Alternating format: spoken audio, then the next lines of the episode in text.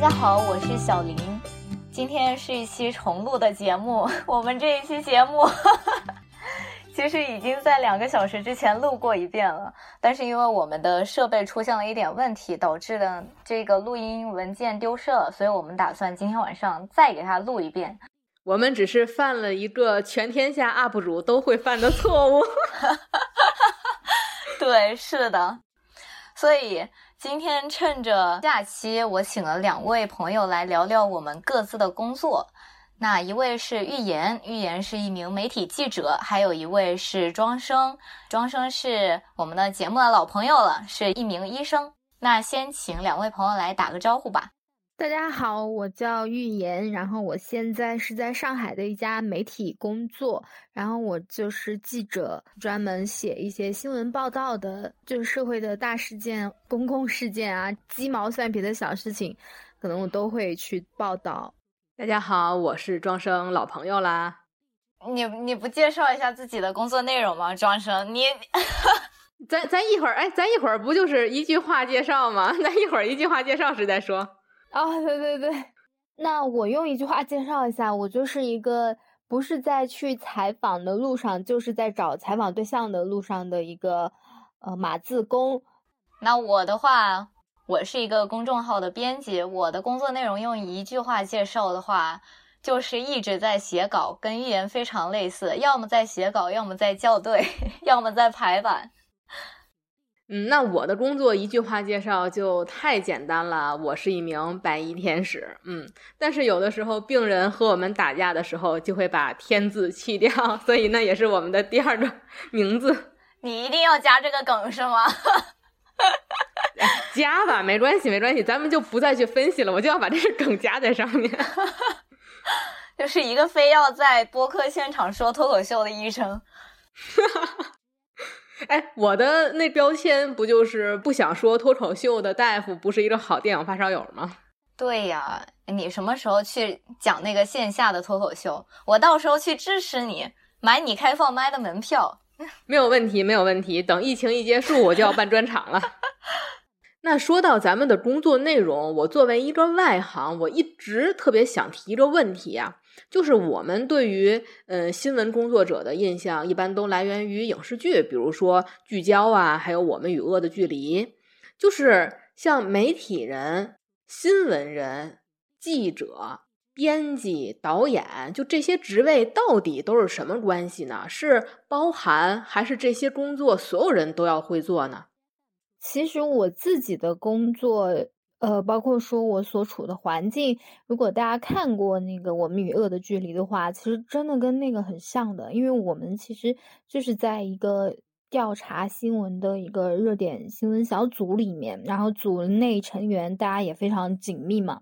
然后像我是我的岗位是记者，那么我的工作内容就是负责。找选题，找采访对象，然后写稿，然后写稿把稿子写完过后交给编辑，编辑来负责核对。那么，编辑跟记者这一类的岗位统称叫做新闻人。对，那么就媒体人的话，可能就包括了新闻人、记者、编辑这一类，我们统称一个大类，都叫做媒体人。其实说到我们。三个人的职业的话，我之前还幻想过一个忙碌程度的排行榜，就是如果说有这么一个排行榜的话，那医生和记者一定是榜上有名的，因为在我的印象里面，这两个的岗位都是非常非常忙的，加上我之前其实是跟预言是同事，所以我知道这份工作忙起来就会忘记白天黑夜，包括节假日。预言的工作跟医院急诊科非常类似。他不管你的这个事件发生是什么时候，只要发生了，你立马哪怕在睡觉也得爬起来加班把稿子给写出来。所以今天能和预言还有庄生凑到一起录节目，我觉得本身就是一件非常神奇的事情。万万没想到啊！对，所以预言要不要先来介绍一下自己的工作节奏？嗯，我的工作节奏其实。在刚入行，就是我是二零一八年的十月份刚进这家公司做一个记者的这个工作嘛。其实刚开始工作，新人都是从热点新闻开始做起的，就是哪里有突发，你就得你就得去做哪里。然后我们这个工作大部分在前两年其实真的挺忙的，一天要有两到三篇的原创稿，然后等于是你整天都处于一个高度高压的状态。比如说我们忙到什么程度，就今年风控的时候，然后有一个就是特别大的一个热点事件，叫嗯留学周遗书自杀嘛，然后那天的。突发是在晚上深夜十二点多钟发生的，然后我同事看到了这个线索，立马发到工作群，然后我们两个又一起，首先突破警方，最后写稿，写完稿交稿发给编辑已经是凌晨三四点了，所以等于说我们当时是处于一个二十四小时待命的状态的。就大家听众朋友们可能对一天两到三篇原创稿件这个概念没有一个。具体的印象，我就说一下，预言上个月写的稿子的量 是我半年要写的量，他一个月就完成了我半年的工作量。让我比较震惊的是，你分长稿和短稿，你跟我说你的短稿都要七八百字的时候，我就表示很震惊。有时候五六百字，有时候七八百，哎，有成，但大部分的稿子，你要把一个事情讲清楚的话，那还是得要到。五六七八百字吧，我觉得，但也有很短的稿子，但那是少数情况下。对，那像小林，现在你已经做自媒体了，你的工作节奏是不是就慢下来了呀？你好聪明呀！我的工作节奏是早十晚七，然后包括双休日，还有正常节假日，这些都是有的，而且我也不需要二十四小时待命。然后像是过年的话，公司还会在法定节假日的基础上给我们多放几天，包括一些，嗯，像是中秋节呀、国庆节呀这些节假日前一天的那个工作日，我们要是没什么事儿就可以提早走。包括圣诞节也是，下午三四点钟没什么事儿也可以提前先走了。你们也太幸福了吧！你们好自由啊！然后我的公司也是不怎么加班的，就是可能。几个月会轮到一次追热点，我会在公司待到十点多。刚刚说预言一个月的工作量是我六个月的工作量，这个有点夸张啊。预言一个月的工作量应该是我两三个月的工作量，但我感觉我们总体来说是还好的，不需要让渡自己的休息时间给工作，上班就上班，然后下班就下班。而且我们刚入职的时候，领导给我发了一个那种。类似于新人文档一样的，然后里面就有一段话是领导自己写的，说我也很理解同事们在休息时间需要多出去走走看看，见一见不一样的世界，然后我也会尽量不在休息时间打扰大家。我当时就觉得这家公司我待定了，好好啊，对，是挺好的。那庄生呢？你的工作节奏是怎么样的？我们的话就是比较混乱吧，嗯，相比说忙和快，我觉得混乱更合适一些。因为，嗯，你说精彩，其实我们每天的工作内容好像也差不多。但是你说枯燥吧，还每分每秒都有意想不到的事儿发生，就难以掌控。所以说，我们的节奏属于是很混乱的一个状态。庄生要不要说一下自己为了工作每天睡几个小时？哦。之前说起来了，就是我们那个班表全凭排班主任的当时的突发奇想，有的时候一个班四小时、六小时、八小时、十小时、十二小时，嗯，上十二歇二十四，上二十四歇四十八，就是种种的排班方法都有。但是我现在的话还算是比较稳定的，我是四天一个夜班，然后夜里的话。要是能睡三四个小时，我还是挺满足的，嗯。但是也有的科室节奏会比较慢，这个分科室分的还是挺明显的，嗯。这是被工作折磨成什么样了？一天睡三到四个小时就已经满足了。我们不需要睡觉，我们靠一口仙气儿吊着。你们头发都还好吗？我很担心。扎心了，扎心了，扎心了，老玉。那个职场剧里面的医生，一个个都又帅又美，还化妆。我想说，你们真的有时间跟那个闲心思化妆吗？所以小朋友们千万不要被医疗职场剧给骗了，就是大家的头发根本就不允许啊。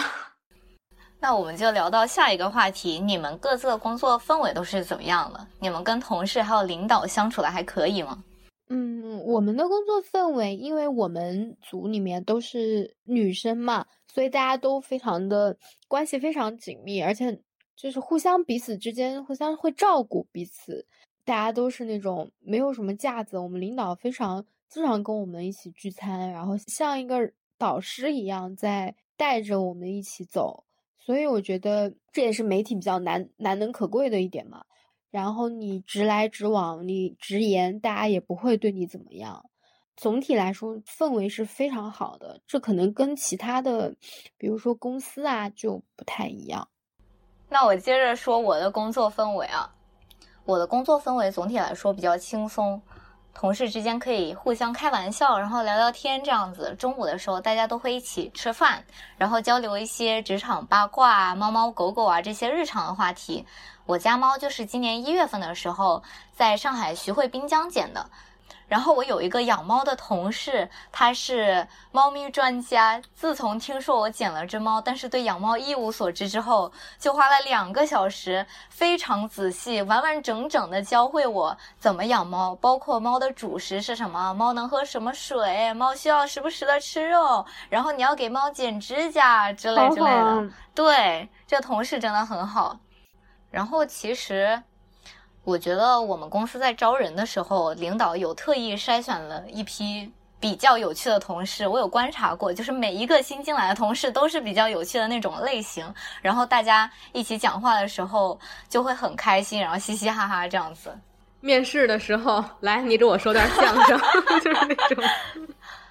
哎，不是，但是我在面试的时候，那个领导有特地问我说：“你觉得你生活当中是一个什么样的人？”以我的脾气，大概我会回一句：“ 我是什么样人？我是你爸爸。”就是总是 总是兜不住自己这张嘴。我的天！就怼天怼地怼空气。就是我是你爹。你因为嘴毒痛是一份工作。我是你爸爸。然后我的工作氛围呢，可能跟你们相比的话，嗯。偏压抑一点儿，嗯，因为来看病的人，大家都知道心情都不会很好啊，而且他们的家属啊也都会非常急躁。然后大夫因为工作量大也很急躁，那就互相影响，螺旋升天，针尖对麦芒。就是我这种怼天怼地怼空气的人，可能两边就要揪吧起来，就像一根弦儿一样，就是绷得挺紧的。但是有的科室欢乐的也有，就是分科室吧，还是分科室，嗯。然后和同事的关系的话，我觉得大家更像是一种战友的关系吧，就是能不能发展成朋友，或者说是更进一步的关系，肯定是取决于俩人能不能看对眼儿。但是不会发生完全井水不犯河水的行为，因为。医生这个行业，它不是一个人的战斗，就是再牛逼的专家，他也需要有一整个团队去支持他。所以说，医疗是我们每一个人互相去配合的这样一个事儿。我们要是默契好的话，我们的工作就会进展的很快。要是大家一盘散沙，就是谁也得不了好。但是肯定还是存在一些，比如说申请课题呀，或者说是晋升名额呀那种互相使绊子、穿小鞋的行为。就以前有一部日剧《白色巨塔》，那不就是把那个哎勾心斗角演绎的特别的淋漓尽致嘛？对，但是我觉得这倒也不是医疗行业特有的，办公室斗争大家都差不多。嗯，我觉得我们的工作范围就是这样子的。那如果说按照你这种怼天怼地的性格，患者态度不好的话，你会直接给怼回去吗？我会怼回去啊。啊，那他万一回头投诉你呢？我怼人，我爱怼人，不代表我不讲理呀，对吧？我就属于你要跟我讲理，我也和你讲理；你要不和我讲理，那咱就干一架，就是那种。哎，说实话，咱说实话呀，就是没有医生怕投诉的，没有医生怕投诉。你看哪个医生是因为投诉丢工作的？那是不可能的。但是不是说投诉会影响你的奖金吗？对，如果你投诉量大的话，那多多少少还是会受影响吧。对，那就看你平时的那个科室给给不给你奖金。像我们的话，我们是拿院军奖的，我无所谓，无所谓，随便你怎么投诉。也是分科室。对对，反正你不投诉我，我也拿这一点点钱；你投诉了我，你让我回家，我还能歇两天，就是那么个事儿。这也是分科室，分科室。嗯，懂了。说到这个的话，又想问问大家，跟同事的关系是怎么样的？嗯，我们同事关系非常好。我们会平时，比如说大家都如果大家都一起就是来到办公室了，那么当天大家就一起吃个饭，聚个餐，然后吃饭之后顺便也如果还有下一趴就一起喝喝酒这样子，然后聊聊天。对，所以我们我们除了分享工作当中的事情之外，我们还会分享在上海的各自的生活，就大家最近有什么。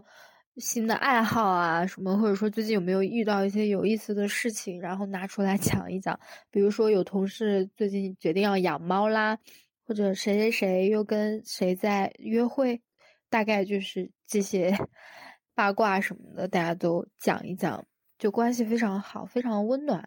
我觉得这是媒体行业，媒体行业都有的吧。确实，我们大部分同事就是在公司的时候，如果聊天的话，都会聊得比较细致，然后也会聊生活上面的事情。但是总给我一种感觉，就是大家是一种表面上的和平，但是其实我们私底下呢，就是离了公司以后，我们其实交流并不多，就是可能交流多的就那么一两个。但是你不会说跟所有同事 都出了公司以后还在不停的微信聊天，这种是比较少。然后我是可以跟部分的同事成为朋友，可以周末出来喝喝咖啡呀，这样子。如果说要成为那种比较要好的朋友，都是我的前 同事。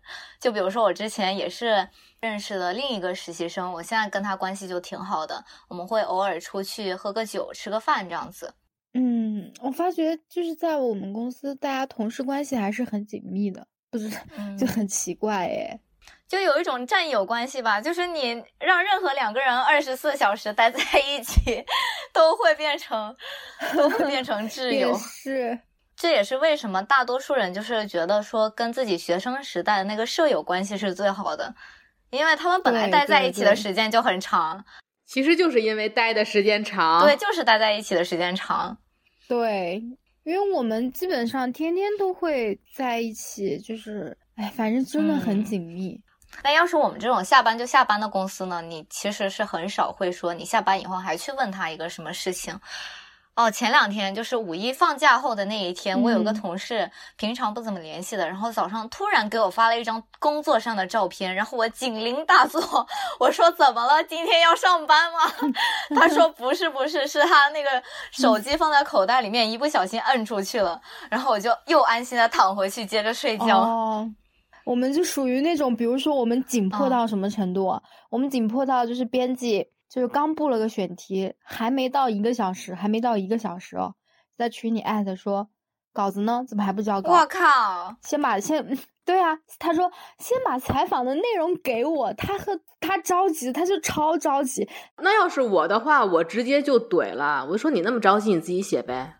因为我们那个时候的状态就是真的是很紧绷，动不动就是哇，立马就去就去联系，然后联系到了，立马说快快快，然后编辑就说发，赶紧，就前后加在一起，真的两三个小时内就一下子就稿子就发出去了。我一般就会回你写，赶紧。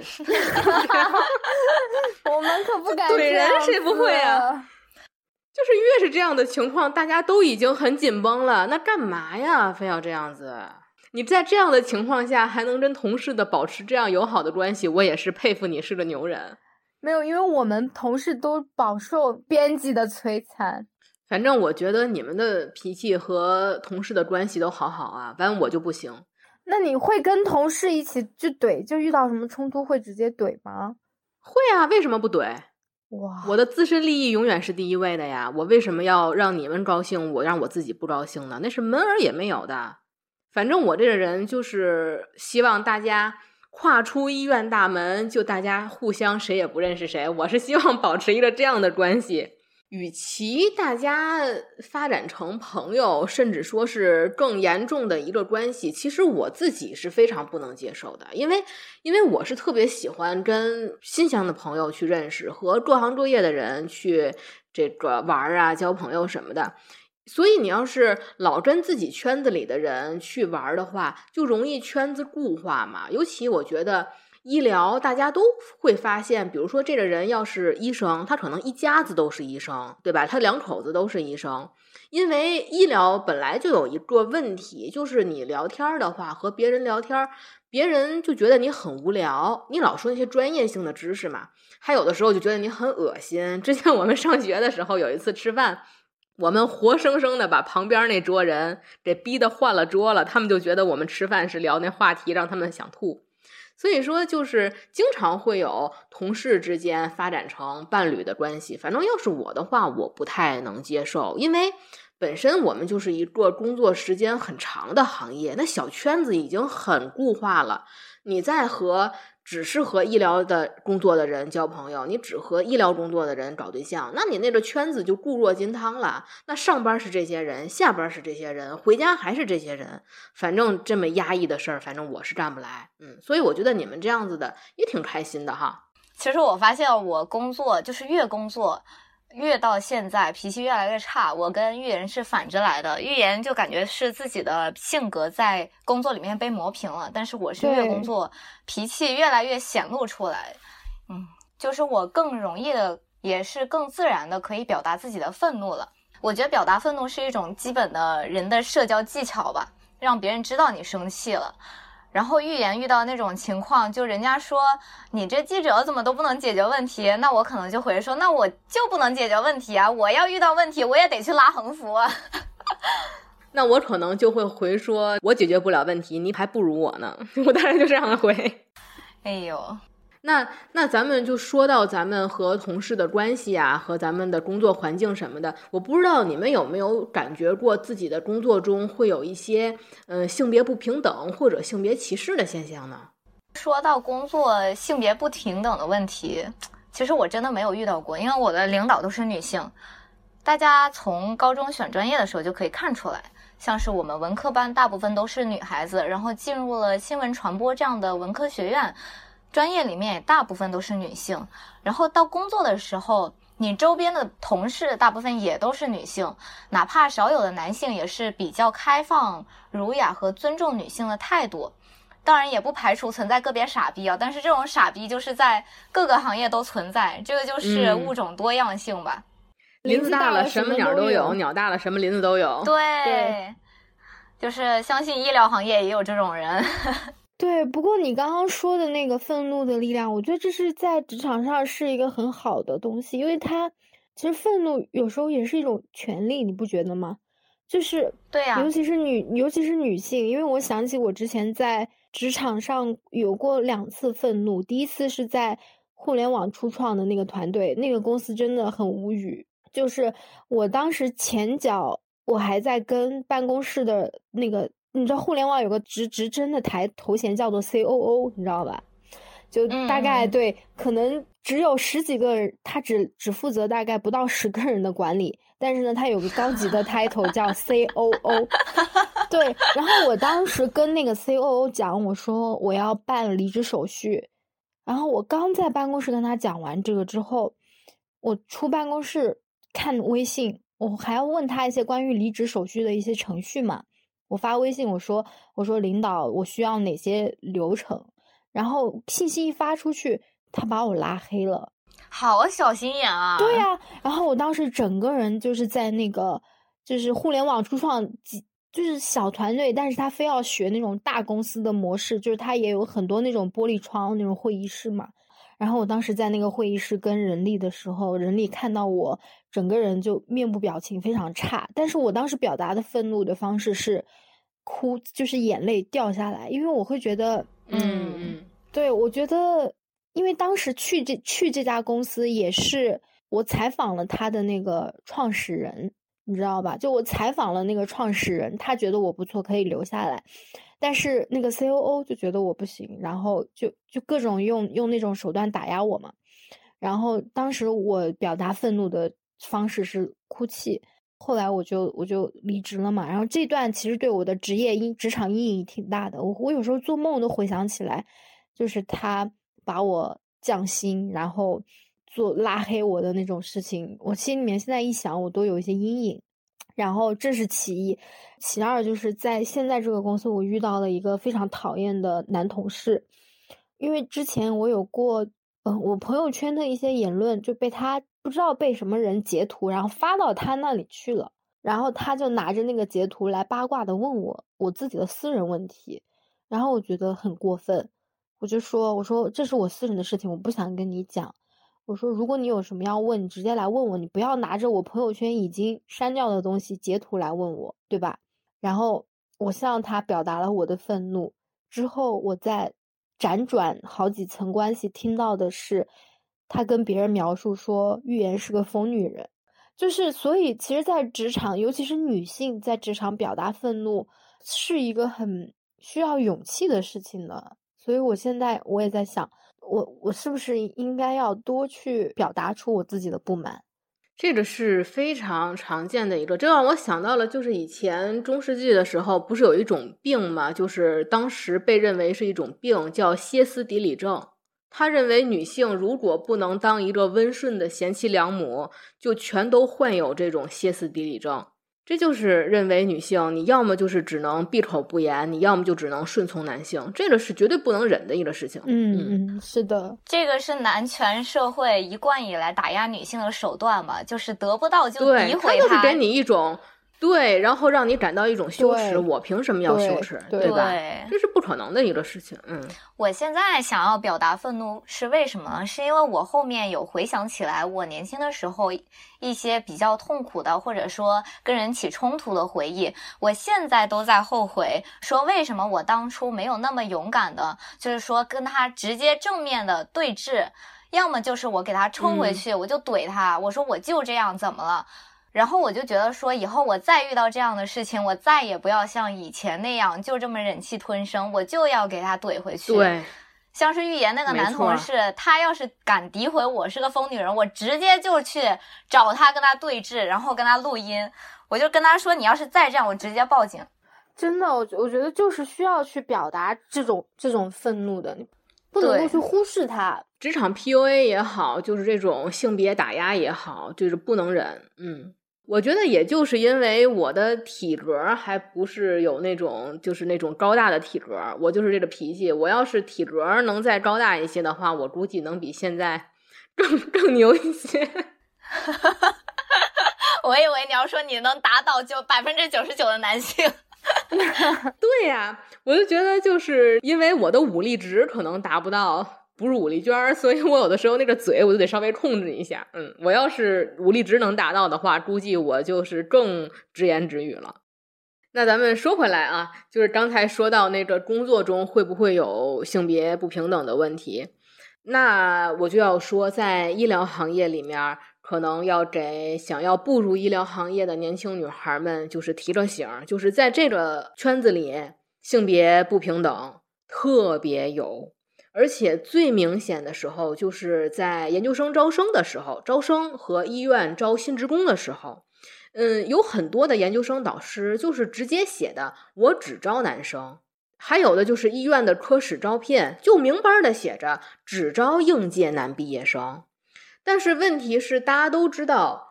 医学院，咱们排除那个护理系不谈啊，因为护理系，除非这个城市它是有男护专业的，它一般的护理系是百分之百都是女生嘛。除了护理系，其他的大部分的系都是女生多的。所以说你这样做的话，直接就把道给你堵死。然后我亲身经历的就真事儿啊，就发生在我身上的，就是我毕业找工作的时候，当时是我们班五个同学。四女一男，我们五个人一起去的。然后那家医院应聘的时候，问我们女生的问题，全都是专业问题，就是举出来一病例，你你给我说说要怎么诊断，要怎么处理。然后问那个男生的问题是：你今年多大了？结没结婚呢？你这身西服是为了面试新做的吗？我当时真的，我他喵的血压我真的绷不住了。就是很多时候女生。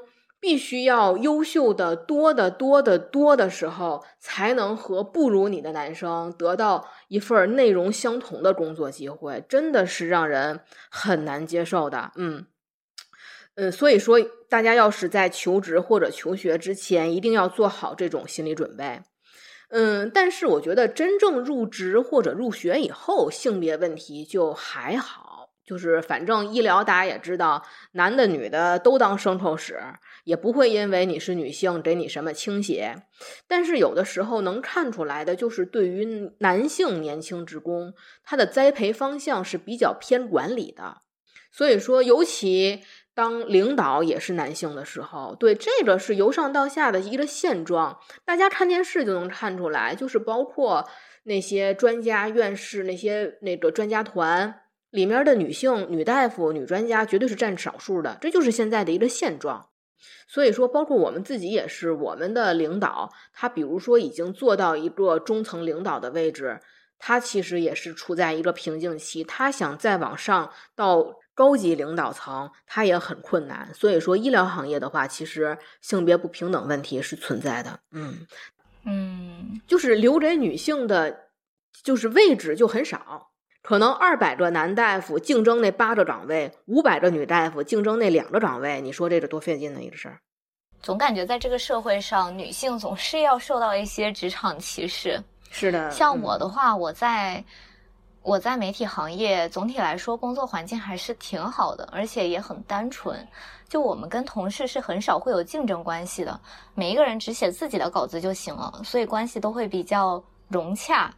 我之前本来有考虑过转行，但是后面还是想继续留在媒体行业，就是因为工作环境实在是太好了。后面想想说，如果去那种尔虞我诈的，需要给领导溜须拍马的，或者说需要跟其他部门争 KPI 的，又或者说需要这个互相竞争超方案的那种企业里面，我根本待不下去。说到这个啊，就是你们觉得现在的工作压力大吗？我工作压力的话，现在没有那么没有之前那么大了，就还好。打个比方说，一百分的话，你的承受压力大概是占多少分？嗯，我可能一百二吧。我自己是觉得我承受压力的那个值是内核是挺强大的，但是但是其实这种这种高压状态下的你自己情绪是很不健康的。那肯定，就你会处于一个很不健康的状态，比如说。就特别内耗嘛，你工作到十一点，或者有时候你工作到九十点钟下班，累得要死，你还不想让自己身体放松、精神放松。有一些同事，包括我，有段时间会有一些，也不是酗酒，就是会有一些不太好的、不太健康的习惯，这样很不好。唉，这就是两个极端啊。但我觉得没有人一生走过来就是完完全全健健康康，什么不良习惯都没有的。只要说不要给这个生活还有社会造成过大的影响了，我感觉小酌一杯还是可以的。那你会有那种信息焦虑症吗？我以前有一段时间有过，就是我连洗澡的时候我都要听一些讯息，不然的话我会觉得这一段时间被浪费了。嗯，我没有在学习东西。我一般是会有没玩好焦虑症，我一般就是把所有的时间，就是我这会儿这这集剧我没看，我就觉得我浪费了时间。我有哎，我有信息焦虑症，其实也不算焦虑，就是一个职业习惯，可能睡觉前会看，把信息检索一遍，然后睡觉起来起起来之后也会看一些各大的嗯门户网站。然后包括说，嗯，洗澡的时候我也会听播客，我早上起来也会听播客，我处于一个就是始终是一个有声音的状态。然后我包括我写稿的时候，我可能都是要听音乐，就对，这可能是一种焦虑的状态。真的，风控的时候，我我不是工作量没有之前那么大嘛，然后我晚上看电影、看书、听音乐，我就会觉得我好像。没有那么需要去用外界来填补我这段时间的空白。就比如说，我之前焦虑，我会回到家会很想再吃东西，就口腔要嚼点什么东西来去缓解。对，但我现在没有这个症状了。我之前有信息焦虑症的时候，会倾向于把时间塞得很满，就是我会给自己列一个详细的时间规划表，从早上八点到十点我要干什么，然后十点到十二点我要干什么，然后中午吃饭的时间我也会列下去。但后面就觉得这样子好累啊，后面就放弃了这种方式。现在可以好好的，就是享受，比如说一刻钟的宁静，我就趴在桌上，我什么也不干，这样也挺好的。说到工作压力的话，其实预言是一百二十分，我就是三十分。我基本上是没有什么压力，就是有压力的时候，可能就是有一段时间状态不对，写不出来稿子。因为写文章它是一个创造性的工作，如果说有一段时间输入变少了，外出变少了，然后你生活上又有一个什么事情影响到自己的心情，这个时候就有可能写不出来东西。然后这种情况下，我知道我写出来的东西很垃圾，但是我根本不知道它垃圾在哪里，就是感觉有一堆乱码堆在那里。这个时候，对对，这个时候主编就会让我一直改，然后一直改，确实也是很痛苦。改到第五稿、第六稿、第八稿的时候，我已经不想再改了。短时间内，我的每一篇稿子都要改五六遍的话，我就会思考我是不是需要休息一段时间，然后我就会思考。我是不是适合这个工作？那还好，我遇到的这样的状况不太多。像大部分的工作完成之后，我的领导、还有同事、还有读者都会给到我正反馈，让我有继续工作的动力。我觉得正反馈真的是让你持续工作下去的一个很重要的东西。而且就是说到写字，就是文字产出那种压力，大家可能觉得医生不能理解。我们巨能理解，作为一个青年医生的压力，并不是临床工作的压力，而是科研压力。就是医生必须要做科研，要申请课题，要做实验，还要发表论文。就是像那种你们的主编会让你改六稿，我曾经发论文，那个杂志的编辑让我改六稿。我改到最后，我都差点要窜了。我就说，你就不能把这六个问题一次性的发给我吗？你干嘛要一遍一遍一遍的让我改呢？那个压力真的是就是绷不住了。然后问题是，这些所有的事情都还要占用我们自己的私人时间去做，真的是我们的青春才几年，和老鼠作伴就三四年，而且有的时候。咱实话实说呀，就是我们可能都是不能说是都是，就是大部分是理科生嘛。那可能有的人他就是不擅长搞科研，他就是不擅长写论文。比如说他可能语文不好，他可能英文不好。那这样的人其实就应该让他好好的去磨练他的临床工作技术。这不是问题呀，你为什么要让这样的人必须去做科研呢？你给他那么大的压力，他论文也写不好，还会影响他的临床工作。还有很多科室是没有自己的科研团队的，甚至没有自己的实验室，那也没有专家指导，也没有经费来源。但是你要升职称，又必须要发科研结果，你不发，可能影响你的工资，影响你的奖金。呃，影响你的上台，影响你的行医，那这个时候真的是非常非常的迷茫的。反正我有一段压力最大的时候，不是，甚至不是现在疫情的时候，也不是我工作最忙的时候。我我那段时间压力最大的时候，就是我要准备职称考试和发论文的时候，我要同时准备，呃，发论文、职称考试、研究生考试，然后我还要值这种大夜班儿。同步进行，然后有一天，我下了夜班去实验室，就是发现老鼠都死了，然后打开温箱发现细胞都死了的时候，我那一瞬间真的就想痛哭一场，就是没有任何的职场 PUA 值得我去痛哭，但是那一瞬间我真的想痛哭一场，但是最后也只能 爬起来擦掉眼泪，重新开始。哎呀，反正。我们并不是就像现在，我觉得可能稍微关注一点医疗界新闻的人就能听说，不是要慢慢的取缔那个职称的唯唯论文论的这观点嘛？就是说不能让临床医生把发表论文当成职称的一个死规定。那现在的话还遥遥无期。反正我甚至听说有的医院，比如说外科，你不能发他们医院规定的科研量的时候，他会。取消你的奖金，取消你的上台资格，那那样的话，真的是对这一个家庭，他要养家糊口的话，造成一个很严重的经济的一个困难。所以，我觉得作为医生的话，可能大家想不到，我们的最大的压力是科研压力。那庄生给你打分的话，一百分，你打多少分的压力？应该两百分吧，双份压力。我压力最大的那会儿，可能在可能在两百分，嗯，但是现在的话还好，因为我已经刚刚升了一级职称，我在短时期内，反正我要躺平，那我的压力可能我不会给自己这么大的压力了。现在的话，大概在六七十左右吧。也我我是一个比较容易去疏导自己心理压力的人，我还好。就是当我们聊完压力这个话题的时候，我都觉得我们会抱头痛哭。如果我们当面坐在一起聊，要聊完了之后先哭一场，然后接着聊。你一个三十分的人，你还哭？哎呀，我真哭过。就是当某一段时间压力积攒到顶点的时候，哎，这么一说的话，其实我是一个。就是承压能力没有那么强的人，就我以前一直强迫自己去做那种压力很大的工作，但是做完之后真发现自己真的不行啊！现在我就是 躺平了，尊重自己，我这个压力承受能力就是没有那么强，那我就是不去当医生、记者这些工作了。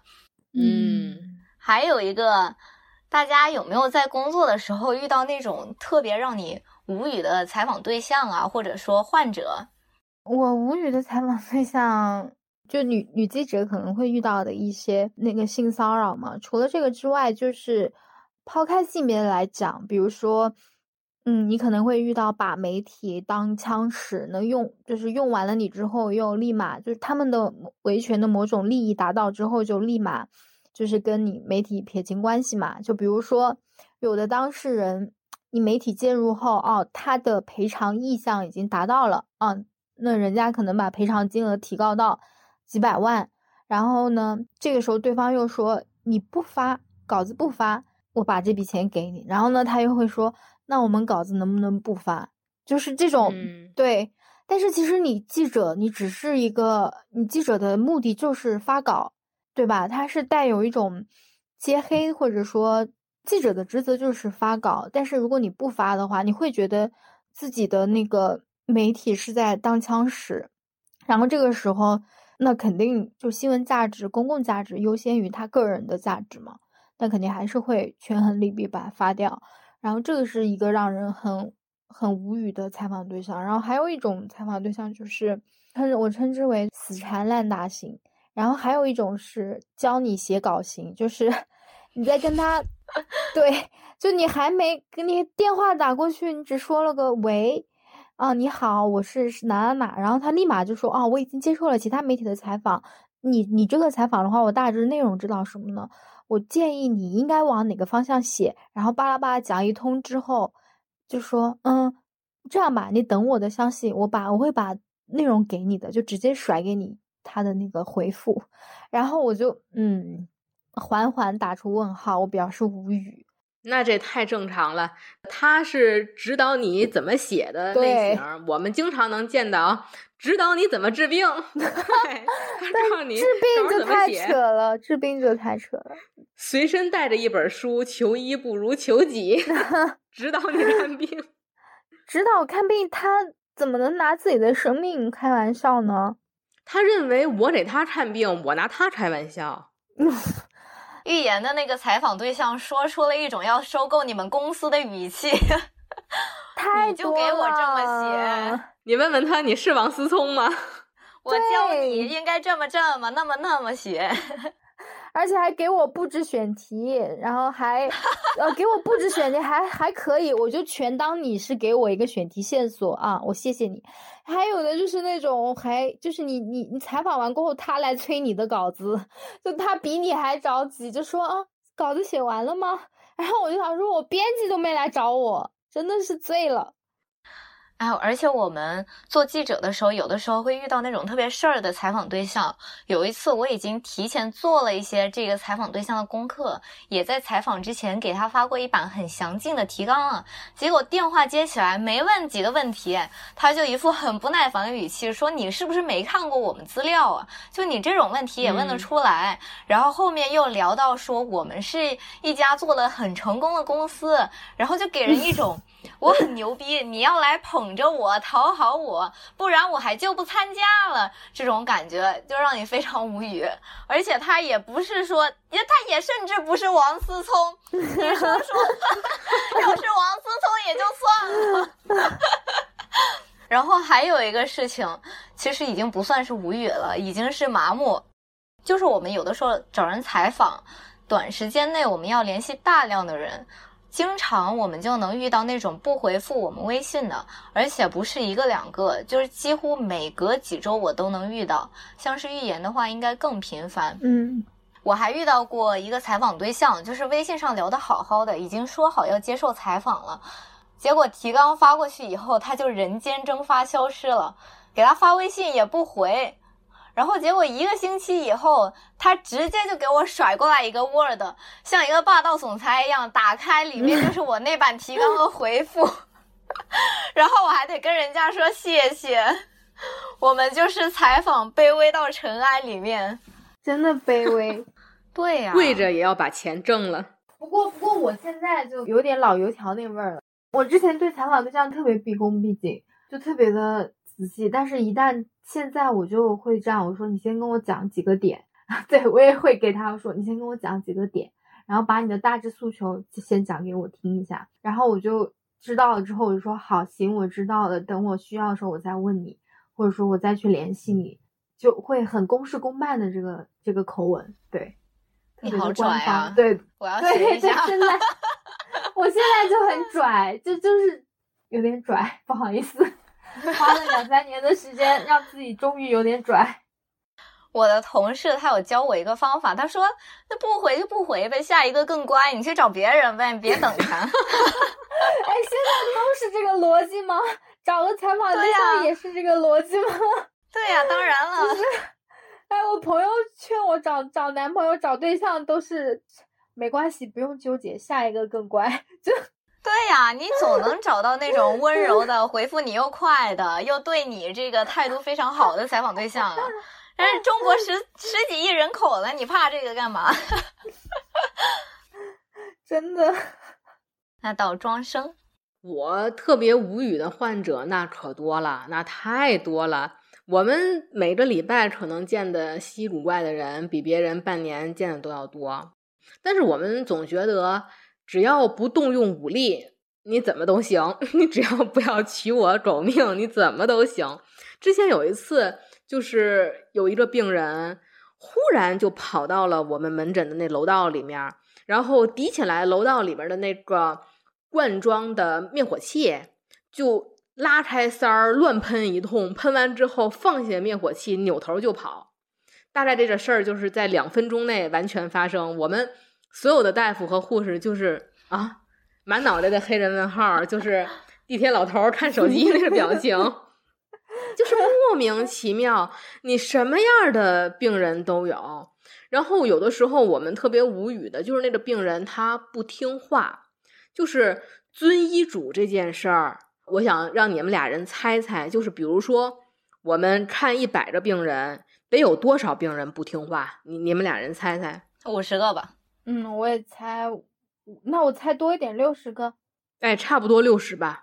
就是有超过一半的病人不听话。大家可能觉得不听话的病人是少数，不听话的病人是多数。还有那种就是指导你看病，就是好多有的病人，比如说外科特别多，就是他已经在外科了，但是拒绝一切的有创手术。他就说，人挨了刀子会伤元气，所以说要求所有的疾病都要保守治疗。那这样的话，你劝这样的人就特别特别的费劲。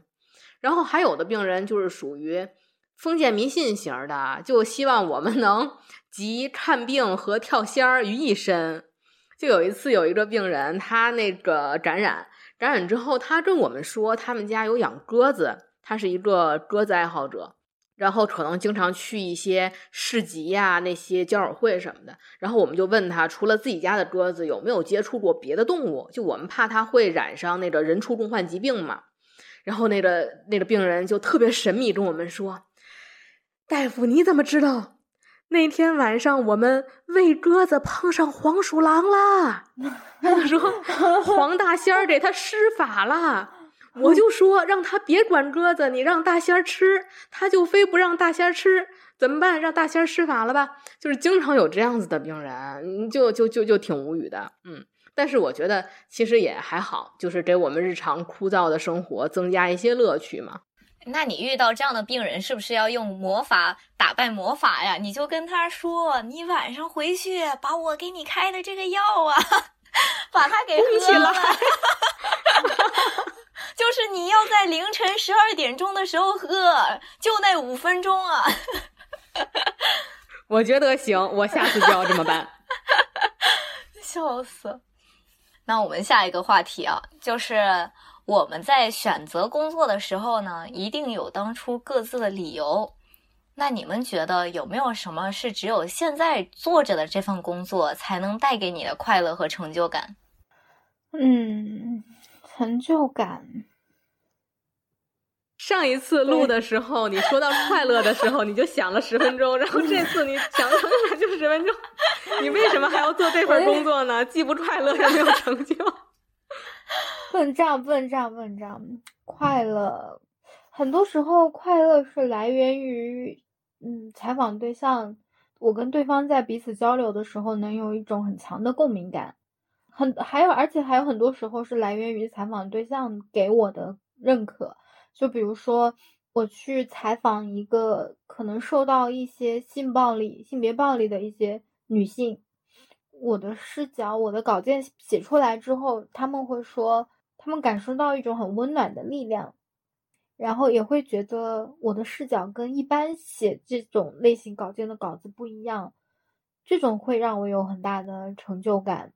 然后快乐的话，很多时候受访者。采访者给我带来了不一样的一种生命和情绪、精神上的体验，然后很多时候我会从他们身上感受到一种很强大的生命力。我跟小林还说过，就是我我自己的个人生活其实是偏向于比较单一的，就我好像除了写稿，我好像除了去跟采访对象聊天，我没有什么其他更多的爱好，但是。我从采访对象那里体会到很多不同的生命体验，我会觉得非常棒。这个这个是这个职业给我带来最大的一个冲击感，然后也会让我觉得这个快乐是其他职业没办法给到我的。对，预言说生活过得比较单一啊，我其实也是这样的人，就是我是一个特别宅的人。我封控到今天已经封了三十二天了，但是我觉得还好，就是 我可以一直待在家里面，然后仅靠一根网线就活下来。反正我也是靠这根网线赚钱吃的。而且我感觉除了小红书网红，真的有人过得那么精彩吗？什么今天滑雪，明天跳伞，后天坐热气球，大后天去冲浪，其实很少会有人这样吧？我们最精彩的只有跳刘忠红。啊，对呀，刘畊宏我都不跳，我嫌他太累了，我就躺着。那虽然我已经不再是记者了，但是作为编辑的话，为了写稿，我还是会去跟行业内不同的人去聊。我之前读新闻系的时候，有读到过这么一本书，然后书里有一句话是这样写的：说，journalists can always get the front seat of the history。就是我们总是能够接触到正在发生的、将来会被载入史册的重大的实心的事件。也正是因为这样，我有很多的机会可以跟不同的人聊天，了解很多人不同的人生。我写过最长的访谈提纲有五十多个问题，有的时候几乎就可以一个下午什么事儿也不干就跟他聊天。他其实跟演员有点像。就是演员，他是自己去体验不同角色的人生，需要他自己去摸透这个职业、这个年龄的角色是需要怎样呈现的。但是我的话是可以通过提问的方式，让对方来告诉我他这一生是怎么过的。而且我永远都对别人带有好奇心，哎，就我发现今天聊完之后，我们三个人都多多少少有这样一种对不同职业、不同行业的人的好奇心，因为每一个人都有属于自己独特的故事，然后听别人的故事的话，我永远都会觉得有意思，这是我现在这份工作能给我带来的快乐。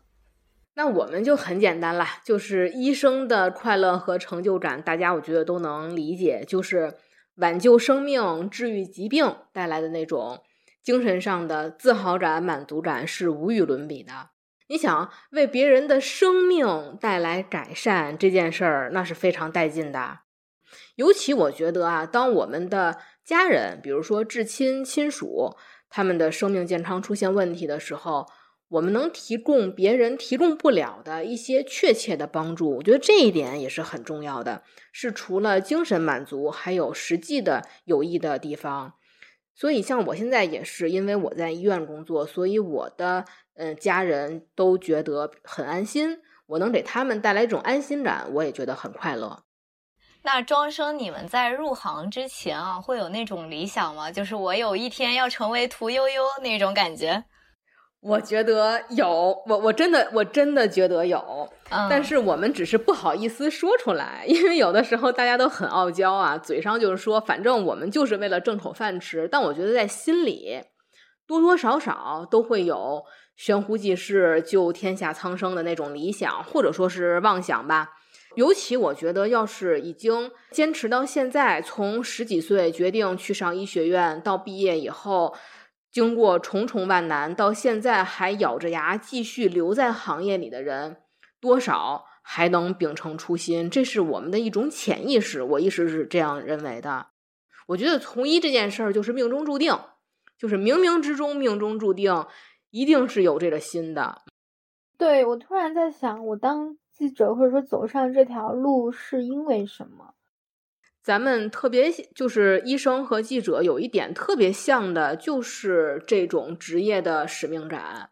我觉得这不是一份简单的说，呃，我不需要喜欢，我不需要有理想，我只要为了挣钱，我就能留下来的行业。因为我们的付出的成本是不一样的。我我们要是没有这种初心，可能从最开头就不会踏入这个行业。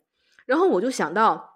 尤其记者要是没有使命感的话，是一件挺恐怖的事儿。因为尤其这种信息大爆炸的时代，我们都是被动的在接受外界的大量的信息。如果记者没有使命感，坚定的去给这些信息把控质量，进行一个引导，那对于大众的思考，我觉得。就会有很大的影响。嗯，如果说新闻人他是第一层的筛子和防线的话，那大众的思考是受他们引导的。所以我觉得，真的媒体人特别需要使命感，还有社会责任感。嗯，我觉得你们说出来的每一句话都可能会造成想象不到的影响。其实你把它描述的好，是一个非常神圣的职业。其实，在过往记者这个职业，确确实实就是像你说的，但只是现在可能大家对于记者这个职业的那种光荣感，以及比如说那种使命感，不会不太会去强调你的，就拔高他的那个职业属性。但是很多方面的原因吧，就还是有这样一波人，他们在就像你说的，他们在坚守自己的一些。使命感啊，职责这些，在做一些很秉承初心，对很有意义的事情。但我有的时候又觉得，记者他其实他其实没有那么高，他所在的位置没有那么高，因为我们这个行业的要求就是对记者要求就是。平等，你对于任何一个采访对象，你都需要平等。不管是居于高位的一些官员也好，还是说你下乡去采访一些农民也好，你都不可以有特别傲慢或者是特别卑微的语气。你总是要把它放在跟你同等的平等的这个位置上去对待它。还有一个是，我觉得其实现在社会记者的社会认同感是远远不如医生的。尤其是新冠疫情以来，大家对这个医生的崇拜感还有尊敬感，就是一下子有一个爆发的感觉。但是，但是对记者的这个尊重感呢，就是，哎呀，我都不能说有多尊重，你尊重他就行了，都不用说崇拜他。对，基础的尊重，你把他当个人看，当一个正常去对待的，都已经挺难的。对，另外还有一点，我觉得当记者这个职位的时候，有的时候是需要承受被人骂的勇气的，因为你有的时候发了一篇报道，那群众不喜欢，哪怕你讲的是事实，他都有可能在底下留言骂你。那你看到的时候，确实是会多多少少不爽一下。记者经常被骂，对啊，而且还会处理的不好，对，处理的不好还会那个被网暴，我真是醉了。啊，我对对对之前还被网暴过，对，啊。嗯，那他是他是扒你的身份信息吗？对，因为我写的一篇稿子触及到了某个粉丝团，在这里就不说了，我怕你们也会被网暴。触及到某个明星粉丝后援团，然后他们就把我名字网暴之后，把我微博账号网暴出来了，然后还扒到我所在的毕业院校，然后私信骂我。好可怕呀！哎，是啊，我觉得这个就是记者他这个行业的一个弊端了。好像说每一个记者，你总是你就在这个道上走，你总是要承担这样一些风险。我没有继续留在记者这个岗位，就是因为我对他的热爱没有到预言这个程度。就是我的热爱是可以被消磨的，但是预言的热爱就是像野草一样，春风吹又生啊。没有没有，你不要说的太高。我就是因为我可能是一个从现实层面来讲，各方面现在这个职业也比较适合我现在的个人状态。就就是你会觉得走到现在，你跟他可能有一种比较契合的那种感觉。嗯，虽然确实有时候会被会被消磨的特别的怀疑自己，嗯，但是就这个事儿特别奇怪，就当他给了你一个巴掌的时候，他又之后又给了你一个枣，然后你这个枣吃下去之后，你又觉得哎，我好像还能活，我还能再承受十个巴掌。对，就哎，我好像还能活啊，那就活，那就这样吧，就这样苟着吧。就我经常跟我的同事，就说我们两个经常就是好姐妹，就一起互相吐槽，之后还是得出一个结论，就是那就还是这样苟着吧。对，就我之前看到过一家媒体单位写的招聘启事，那作者就说，当别人说他有新闻理想的时候，他回复说：“你才有新闻理想，你全家都有新闻理想。”就是 感觉到了现在呢，哎，记者这个岗位已经不再像以前黄金时代那么吃香了。黄金时代呢，有一个著名的调查记者叫王克勤，他之前有个称谓叫“中国揭黑记者第一人”。他在二零零一年的时候发过一篇报道，叫《兰州证券黑市狂喜股民》。发表之后呢，就有朱镕基总理批示，展开了对全国非法证券市场的整顿。仅仅是兰州就有一百五十多名的这个涉案人员被逮捕了。他所在的年代，你可以感知到那个年代的新闻人的报道是真的可以改变社会的，它是有足够影响力的。当年还有传闻说，黑社会组织要出价五百万元买这个王王克勤的人头，所以他还被传媒界誉为当代中国身价最高的记者。王克勤他也是让很多新闻系学子心潮澎湃的这么一个人，他觉得说。嗯，我毕业之后一定要成为那样的记者，去改变世界。但现在的新闻报道因为各种各样的不可抗力，已经做不到王克勤这种程度了，导致说很多学生在找工作的时候，发现自己既实现不了新闻理想，成为不了王克勤，工作也很辛苦，也很难养活自己。我现在其实还是抱着改变世界的想法。可能做不到像王克勤那样生猛，但是我从传统媒体离开做播客自媒体，其实就抱着这样的想法，因为我没有办法在一个体制内做我想做的、我想写的报道，那至少在我的播客节目里面，我可以表达我想表达的，我也会尽可能的让参与的嘉宾表达他们想表达的，我也希望有朝一日我做的节目能够帮助到这个世界一点，那改变世界的话就随缘吧。毕竟这个世界有它自己运转的规律，不是我想改变就能改变的。那咱们说了半天职业理想，这都是有点虚无缥缈的东西。那我就问一个问题，就是想要步入这个行业的话，挣的钱够不够养家的？够够不够养活自己？因为反正我第一次产生退缩想法的时候，就是从学姐那儿知道，当时新人的工资只有九百块钱一个月的时候。天津某三甲医院正式职工啊，工资到手九百块钱，坚坚持了将近一年吧。然后问题他还是倒霉蛋儿，他的职称考试第一次没有通过，导致又比别人多坚持了半年没有奖金的日子。就是就是这种薪资水平，我不知道媒体人是不是比我们要强一点。嗯，我们的会比你强一点。然后我们刚毕业的话，我说在上海的这个情况，其实是够你就是租完房之后还能够攒一些钱的，嗯，就够你自己生活的。对，如果你要养家的话，可能可能就是你得勒紧裤腰带了。对对，养家你得舍去掉自己的自我开销那部分。那么你的钱，如果你还在上海租房 养家。那可能就有点难了。对，说到记者这个岗位，我之前有听说北京一家业内非常知名的媒体单位，他月薪就是七千块钱，然后应聘者他从学历、学历还有经历来说，都是一个非常优秀的人才。那在北京，你离地铁，你离公司地铁一个小时的地方，租个房子就要四千了吧？剩三千块钱在北京能花是能花，但得勒紧裤腰带花。像什么社交娱乐活动啊、高消费活动，这个消费购物可能就无缘了。有人可能会问说：“你非得在北京工作吗？”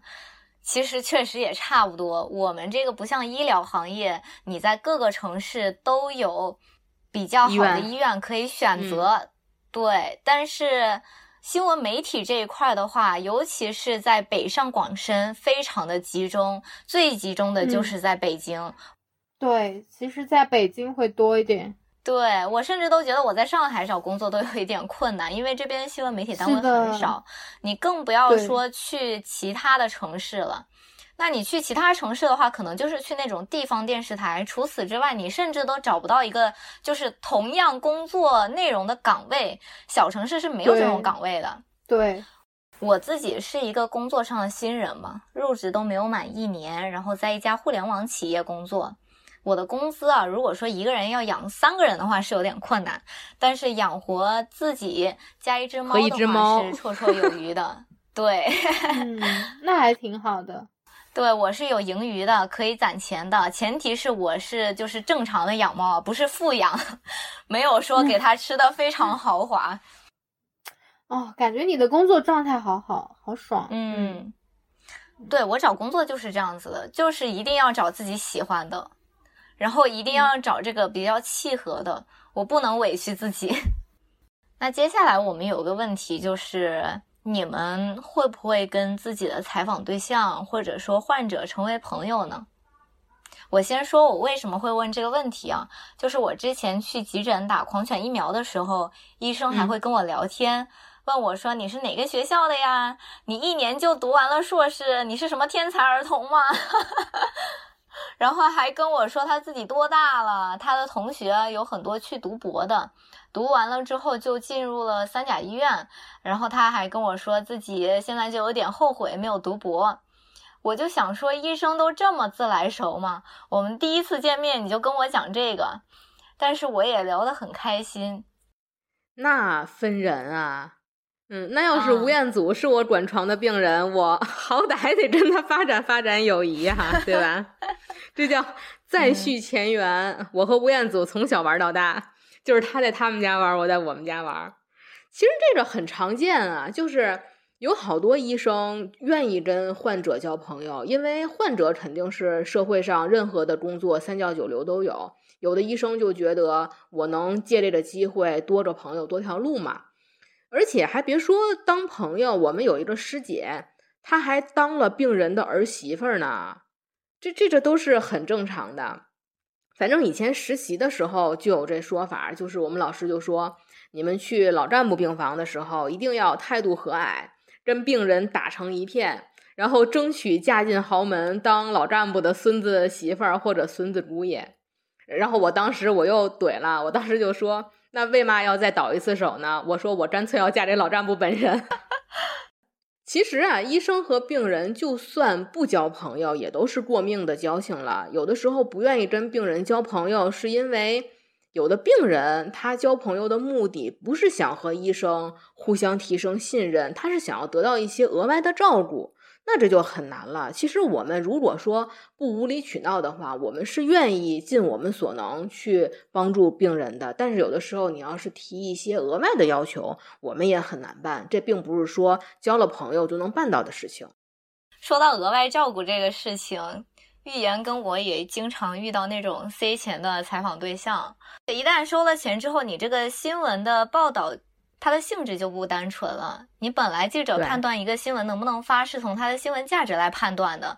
那你收了这个钱之后，就成了这个人是你的甲方，你得看他的心情要不要发这个稿。这其实就有一点不太纯粹了。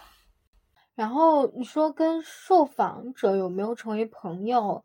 有诶，有，真的这个比较奇妙。虽然也有那种受访者就是真的就写完报了，他把我拉黑了，但也无所谓。但也有一些，比如说我有一个采访对象，她是农村的一个妇女，然后她一直想要跟她老公离婚，但是最后没离成。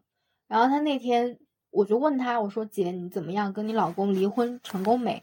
然后她就说，哎呀，我还是没离成功啊，妹妹。就我们两个就成为那种互相跟进生活动态的朋友了，互相问候。然后他也会问我，你在上海隔离的怎么样？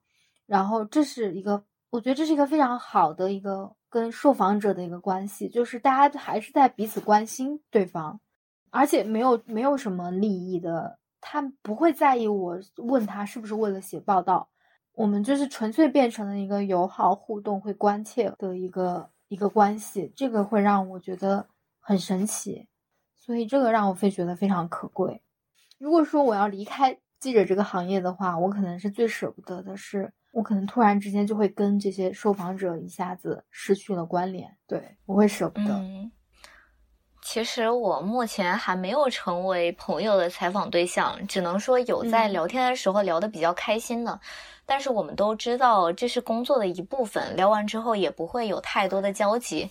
其实我们就有一点像是那种朋友未满的感觉。虽然我们聊了很多，但是很遗憾，我们这个关系就到此为止了。基本上说，这个人就会留在你的好友列表里面，好几年都不会再联络。像我之前有个两年前的采访对象，最近突然给我发了个消息，说提供新闻线索，我就说我已经不在那家单位工作了，但是你的消息我会依情况转达给我之前的同事。那咱们之前也聊了很多这个工作上的压力啊，然后。工作上不开心的事情，你们如果遇到不开心的时刻，是怎样去排解这些情绪的呢？哎，其实其实这样一想，我好像大部分的时候排解情绪都是非常的、非常的不健康。比如说，我会跟朋友一起去喝酒，然后聊天。对，大部分是通过聊天，就是来疏疏解自己的情绪。之前会夜跑，风控前的时候会夜跑，嗯，跑步。你会身体会热起来，会出汗，你的心率会跳起来，然后这个时候你会觉得啊，我好像有一个非常旺盛的生命力，我好像很有活力的样子。或者看书、听音乐啊，听歌，大量的听 hiphop，就是节奏比较强的音乐。我觉得预言不用时刻审判自己是不是一个完美的人，你该喝喝 呗。对我我都我都没说，我都觉得酒挺好的。大夫说了，该喝喝，他自己也爱。对对对，该喝喝。因为我自己就特别喜欢喝，有的时候我们看到就是喝多了的病人，我们都说你少喝点儿，少喝点儿。然后我们并我们都不会说是这个酒多不好，我们都说酒挺好的，你吐了多可惜呀，对吧？我每次都用那个沈眉庄的那句名言，就是“终日清醒克制又有什么用？” 我每次都要说这句话。嗯，就适度喝酒就行了。我之前也是工作压力比较大的时候，就会买几瓶酒待在家里面。然后我之前还有一个排解方法，就是 直接辞职，我换个工作。我就觉得我当记者的时候，实在是心理承受能力不够强大，我还是更适合做那种，嗯，比较灵活、比较轻松的工作。当我面临改变环境和改变自己这两个选择的时候，我一般就会选择改变环境，因为这个比较容易嘛。那我现在做编辑的话，很少会遇到之前那样很难受、然后很压抑的状态了。我就觉得说，找份让自己开心的工作，人生就这么长了，我爱怎么过怎么过吧。嗯，好洒脱。你这是从根本上解决了压力，就是我辞职了。对对，辞职。对呀，对呀。哎，就是我发，我现在有一个方法，就是当你面临压力的时候，你就想。比如说你现在三十多岁，你就想说，我就活到三十九岁，那我还要不要承受这样的压力？那我现在也是这样想的。我现在二十来岁嘛，我我就想说，我可能人生生命，我就假设它就剩这十年了，我那我还要不要承受这份压力？我才不要呢！我要去找份让自己开心的这个工作去干。因为你不知道明天和意外哪个会来啊！因为我也有朋友，嗯，之前来上过节目，说自己母亲就是有一天突然意外去世了，所以他在三十来岁的时候就给自己安排好了遗嘱。而且我之前读一本书的时候，它里面也有一位这个心理咨询师的来访者，他就说自己已经拿到了这个大学教授的，就是终身任职。但是突然的就发现自己有癌症，他可能这辈子也没有多长时间了，所以我就想说，那那我从小就是一个身体不太好的这么一个小孩，长到这么大也不容易，我就想说，万一我以后遇到这样的事情，我可能又要后悔，说我没有让自己过去的这一生过得尽兴，那我为什么不从现在开始就让我的人生过得尽兴呢？嗯。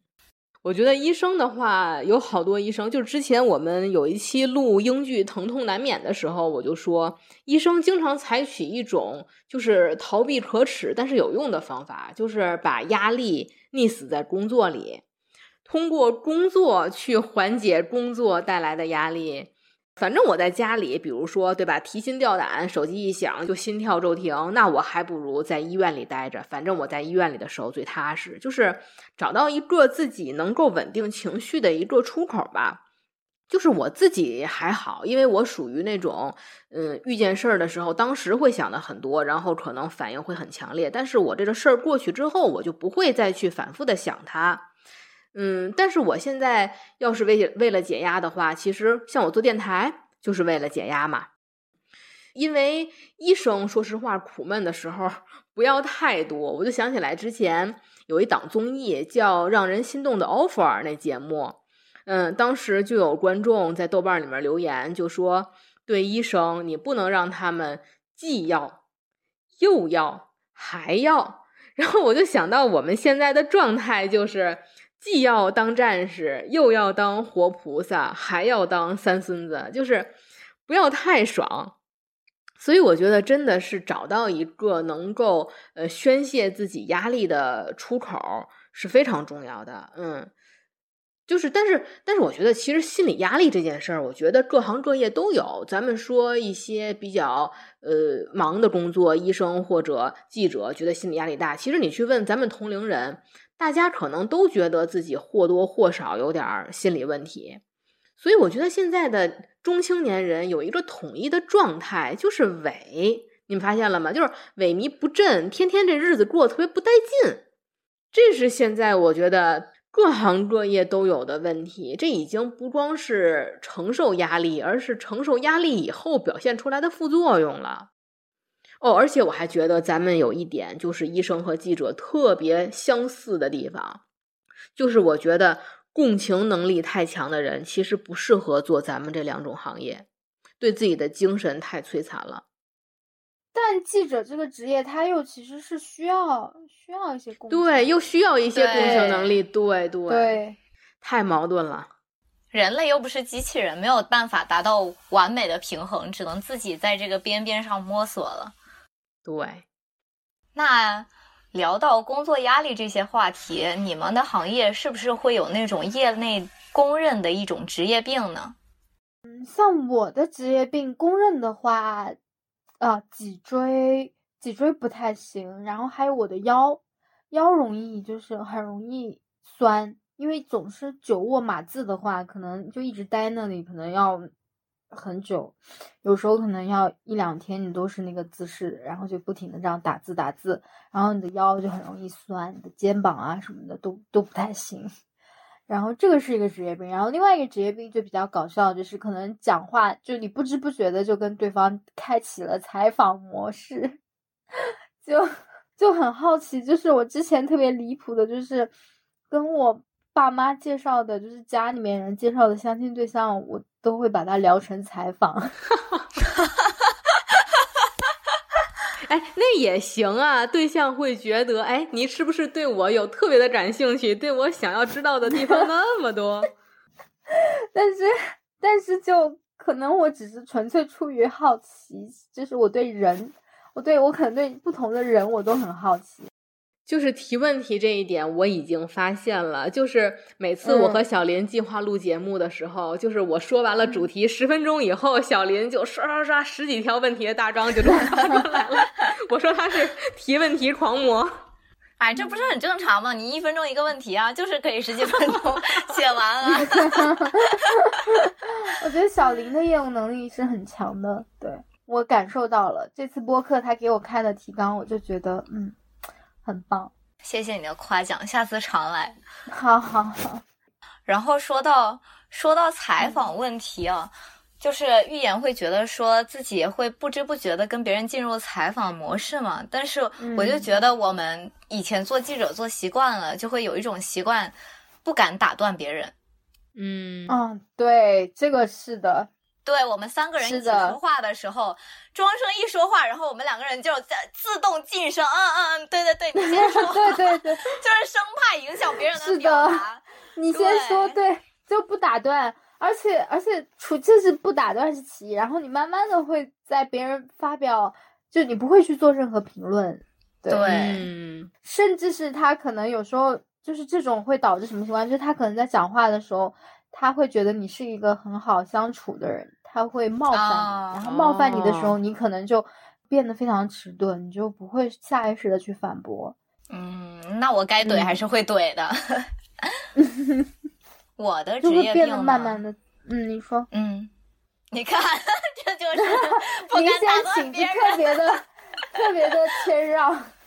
对，为什么我们会不敢打断别人？因为记者的一个首要工作是写稿嘛，我们就担心说，我们一旦打断了他这句话，他本来脑子里面有酝酿一个非常好的想法，给你这么一搅乱之后，他就讲不出来。对，就特别害怕这个。那这样呈现出来稿子也不好看，所以我们还是会优先别人讲话。对 对，就是你们俩说职业病的时候，我以为要说的就是职业的一些。生活的习惯是，没想到没有想到你们俩真的把就是身体上的疾病先拿出来说了，可见是对于自己的日常生活已经造成了一些影响。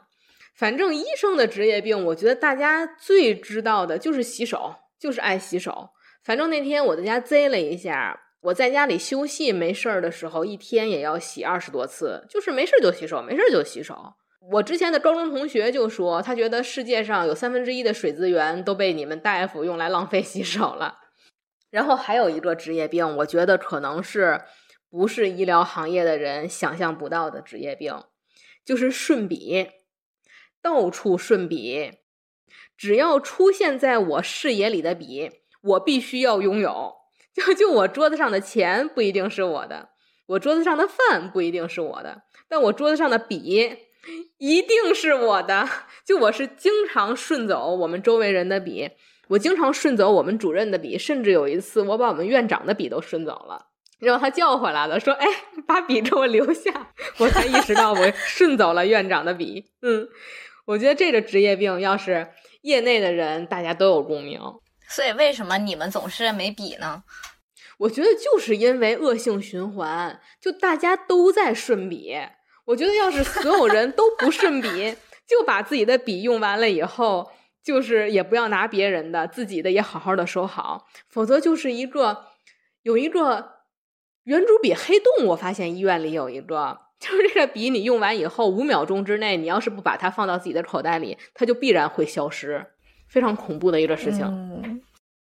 说到行业对我们日常生活产生的影响，预言，你有这种类似的感觉吗？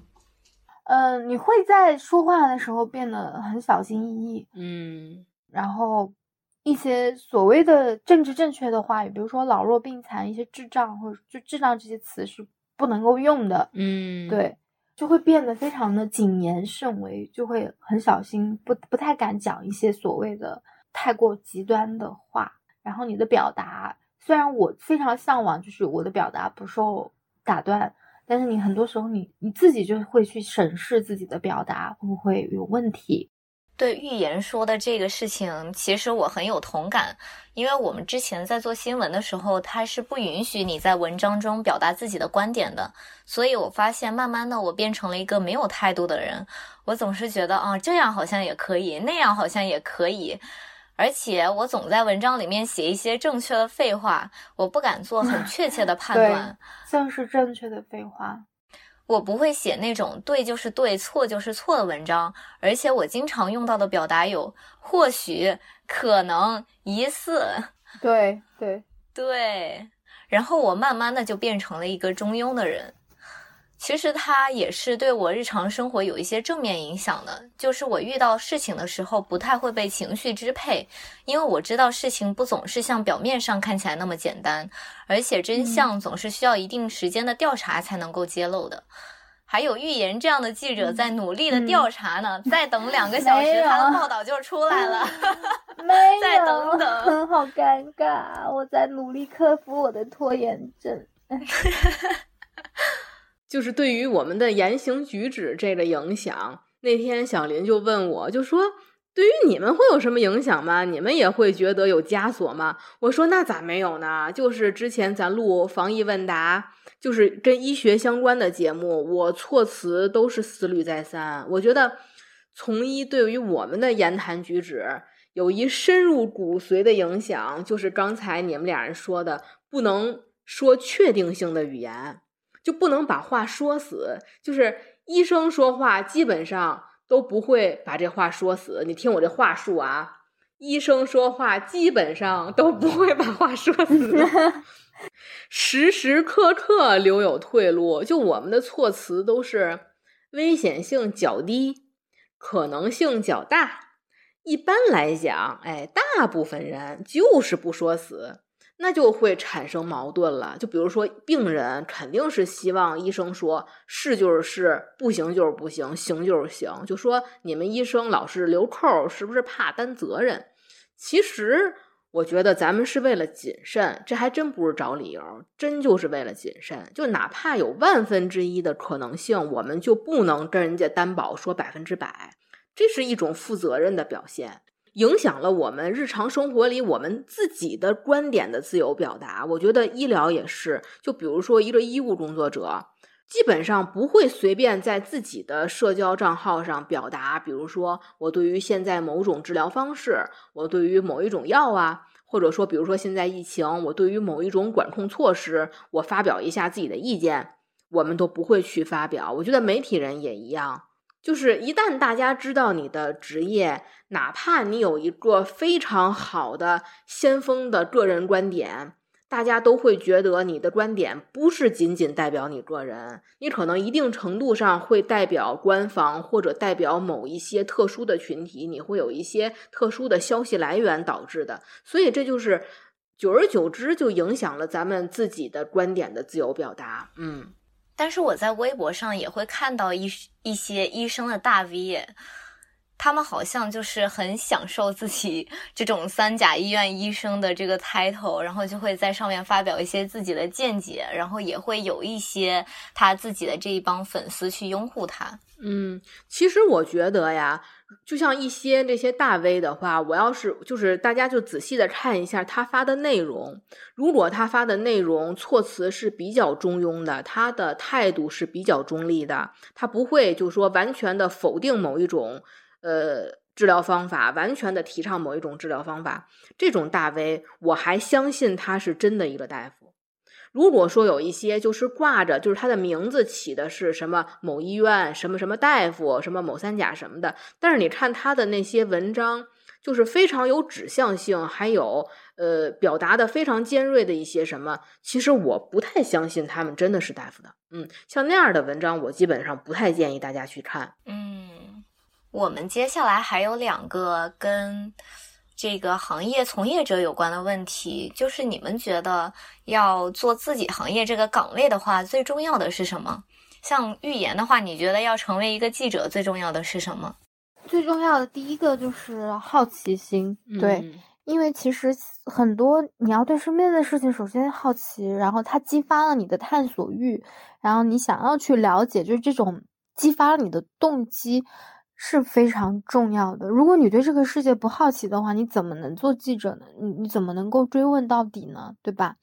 然后还有一个就是一个基础的，比如说你的文字功底，因为记者他还是跟文字打交道，不论你是做视频还是写文字，嗯，你视频你也要写脚本的，对吧？而且你视频的逻辑。我觉得大部分还是建立在一个你比你有比较好的文字的表达能力上，对，这两点是最重要的。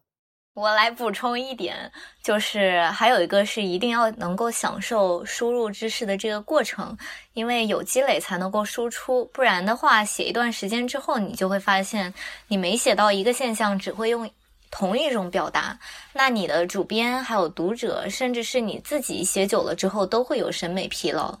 对你，你刚才就说会写一些正确的废话嘛？啊，对对对，但是我每一次正确的废话都不一样哦，是不一样的废话，不一样的正确的废话。那庄生呢？你觉得要成为一个医生，最重要的是什么？嗯，我相信大部分人呢，都和我小时候一样，就是认为当医生最重要的是医者仁心，就是有一颗悬壶济世的人心是最重要的。但是我后来上大学以后，有一位老师，他的想法对我的触动蛮大的。他是一位血液病的专家，其实他的想法并不特殊啊，因为我记得之前，嗯，同济大学的一个医学系的老师也是这么想的。他认为从医最重要的是。实事求是，医学也好，科学也好，就是来不得半点虚假。他认为良心比人心更重要，这是当时对我的想法影响比较大的。后来，包括我毕业以后，就像这次新冠疫情刚开始的时候，那几位吹哨人的大夫，就是就知道，不管顶着多大的压力，还能。坚持真相，坚持实事求是，我去说实话是多重要、多伟大！这比我，呃，虚以委蛇、怀柔政策，就是你光有一个人心不够。所以我现在也是把实事求是放在第一位的，嗯。而且就是我想到刚才咱们一直都在聊到职业信念感、使命感的问题，从事一份职业肯定是硬件、软件都有，很重要。尤其我觉得，其实很多行业不光是医疗，还有记者，都有一些特殊的行业的那种使命感。尤其是刚入行的年轻人、刚毕业的学生，正是信念坚定、满腔热血的时候。我认为这这是好的，而且这种信念是你从事这种行业的基础，是那个根基。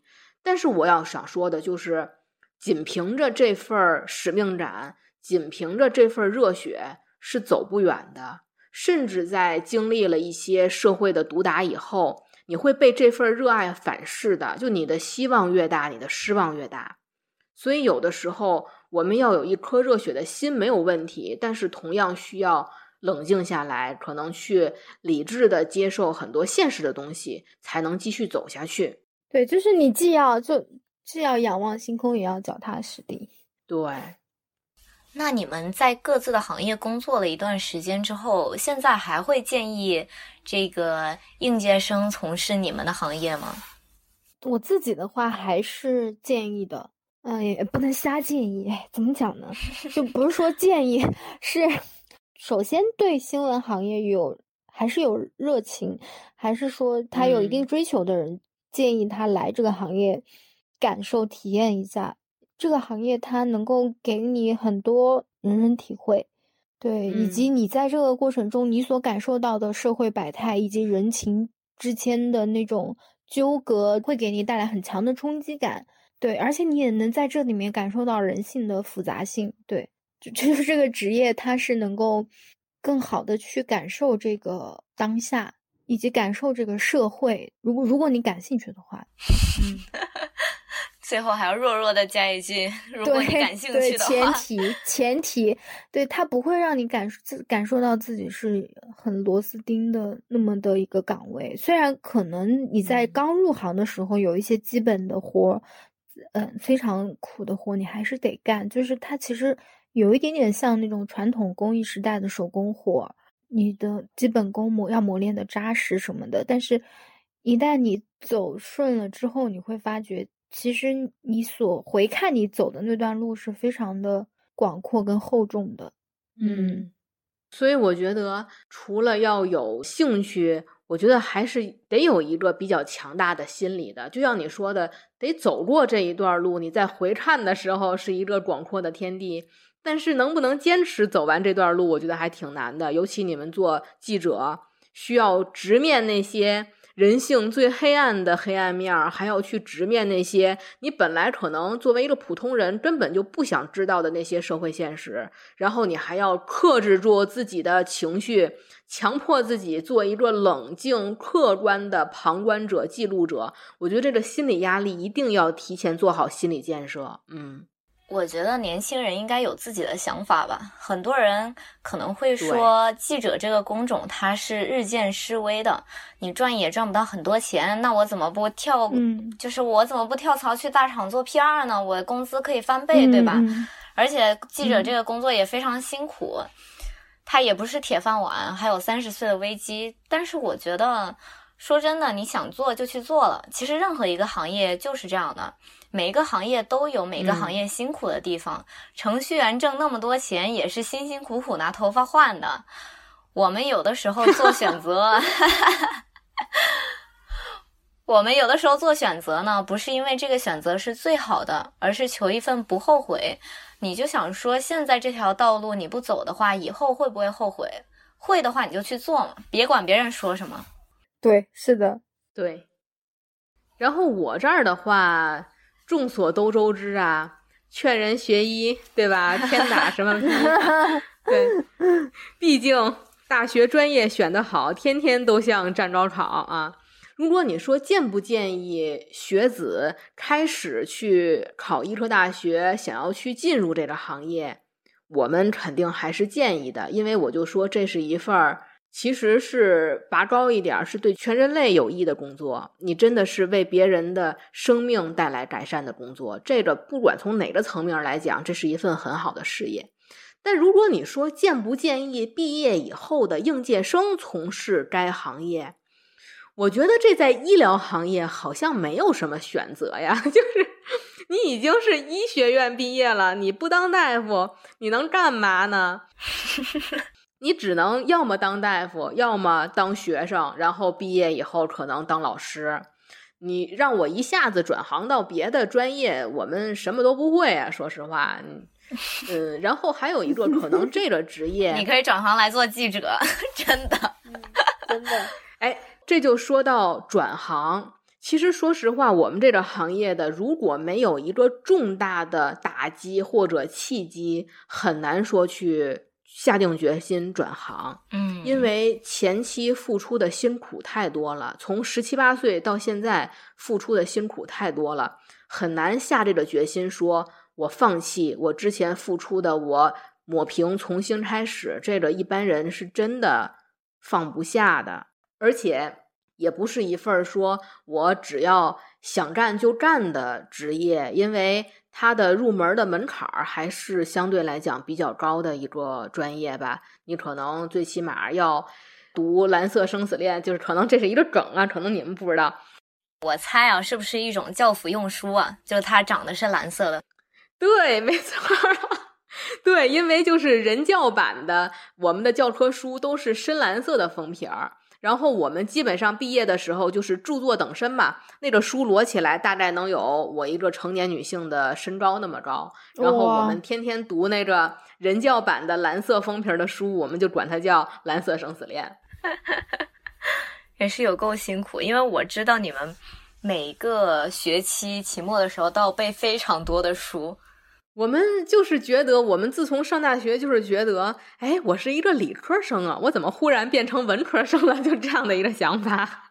对啊，而且我一直不是很懂，为什么医学生要学画画呀？就是画那个人体器官，而且要画的非常精准。